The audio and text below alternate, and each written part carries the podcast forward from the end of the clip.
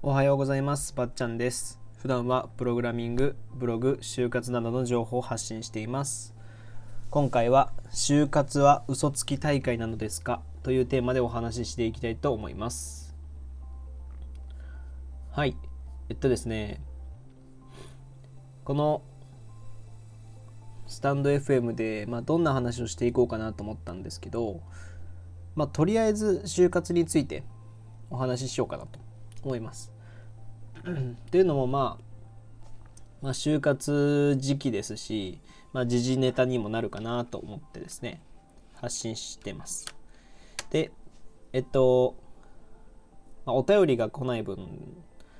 このなんていうんですかねどっからネタを持ってこようかなと思った時にクオーラっていう、まあ、サービスを知ってますかね？あのまあみんなそれぞれの悩みまあ Yahoo 知恵袋のもう少し何て言うんですかね。似たようなサービスがあって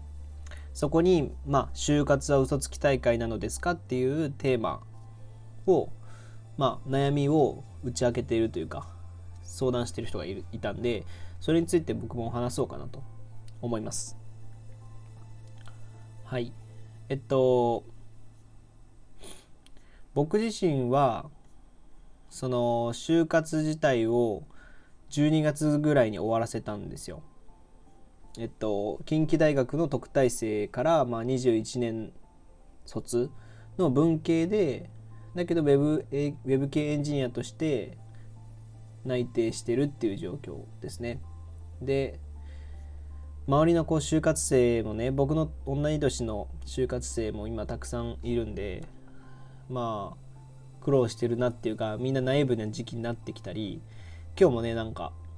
LINE で女の子が圧迫面接受けて泣いてきた泣いちゃったっていうことをメッセージとかもらってああなんかいろいろあるなと思っちゃって。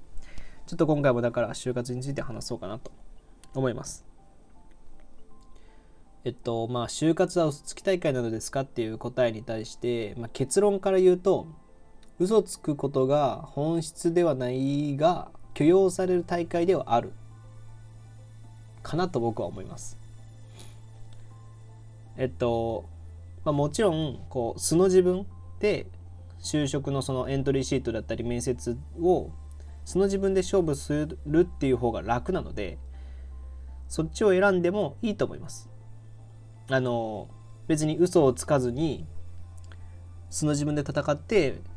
就活あの背伸びをせず自分今の自分を受け入れてる受け入れてくれる会社こそがもう自分なんていうんですかね自分にフィットするはずだっていう考え方もあると思うんで別にそれを否定するつもりはないんですけどただまあこのこれから今話今から話すようなことを知った上で素の自分で戦うかその許容される範囲の、まあ、嘘というか盛る大会盛るっていうことを知ってるか知ってないかっていうのを判断した上で決めるべきだとは思いますね。はい。でそもそもその就活の本質って何なのかっていうことをちょっと考えた方がいいといいと僕は思うんですけど就活の本質は僕はコミュニケーションだったとだと思ってるんですよ。あのもちろん就職活動っていう言い方をしたり面接とかっていう言い方をしちゃってるんでなんかこう普通のコミュニケーションとは別のものだっていう風に捉えちゃってるかもしれないんですけど実際やってることはコミュニケーションなんですよね。うん面接官という、まあ、4050のおっさんとかおばさんと20代の僕らが喋ってる喋って取るか取らないかって決めるっていうことじゃないですか。まあ、エントリーシートについても僕らが20代のそこそこのやつらが書いた文章を40代50代の人たちが読んでどう思うかっていうコミュニケーションなわけですよ。でその何て言うんですかねそのコミュニケーションをしていく上で大切なことっていうのを考えなきゃいけないと思うんですよね僕は。じゃあコミュニケーションをやるっていう時にまあ、少々の嘘は優しさっていうこともあるじゃないですか。あのブスな人に対してブスだお前ブスだなとは言わないじゃないですか。別にそれが正直な自分だから言ってもいいっていうことになるかもしれないけど相手を傷つけることにもなったり相手のことを考えるとか関係性を考えてなんか個性的だねとか独特だねとか面白いねって言う言うわけじゃないですか。まあか可愛くはないけど普通じゃないっていう言い方もできるわけですよ。でもう一つ例で言うとなんかこう女の子がね好きでもない男の子にかっこいいって言ったりとかで日常でも言うじゃないですかそういうことって頻繁に起こってくるじゃない起こってるじゃないですか僕らのコミュニケーションって LINE であってもうん Twitter 上であってもまあもちろん面と向かったコミュニケーションでもあると思うんですよでこれは場合によっては優しさにもなってるしその相手を振り向かせるための、まあ、手段というか餌というかだったりするわけだと思うんですよね。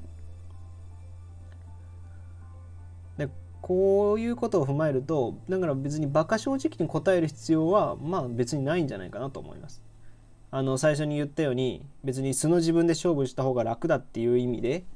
やるっていうのもありですけどでも別に正直に答える必要ないのかなって思うんですよ。その、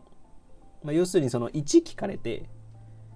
1答える1返す人っていうのは、まあ、つまんないかなって僕は思うんですよね。うん。あの、なんて言うんですかね。1答える、1聞かれるっていうことに対して、相手は1返ってくることを満足とは思わないわけですよ。それは平均点なんで、満足とは思わないわけですよ。例えば、そうだな、うんと、好きな食べ物はって、まあこれ就活とはちょっと離れるかもしれないですけど、好きな食べ物はっていう質問に対して、オムライスって答える。とする。それは1聞かれて1答えてて、つまんないくないですか？まあ、えー、答えることがあって答えてる。で好きな食べ物は？って聞かれてあえてオムライスって言うんじゃなくて彼女の作ったオムライスみたいな言い方する。でこれねあのこういうことを言うことによってなんかこう意味がそこに含まれるじゃないですか。彼女の作ったオムライスっていう言葉は。あのイメージはつくよねなんかこうキモいと思われるかもしれないけどキモいって思われることもあるしでもキモいけどなんかこう彼女思いで人情味があるなとか楽しく暮らせてそうだなとかこのこの人ねこの人は楽しく暮らせてそうだなとか思ってしまうじゃないですか聞いてる側からしたら。だここのこのポイントっていうのは好きな食べ物はっていうその質問に対して別に1位を答える必要はないんですよ。心の底から僕は一番好きなものは何だ何だろうって答えてオムライスっていうのが正解ってわけじゃないんですよね。だって好きな食べ物はって聞かれてるんだから自分の中で好きから普通から嫌いまであるうちのその好きのカテゴリーの中だったら何でもいいわけですよ。別に2位のチョコレート2位自分の中でね2位のチョコレートがあったとしたらチョコレートでもいいし1位のオムライスにあえて彼女の作ったっていう言葉を付加価値をつけてもいいわけだし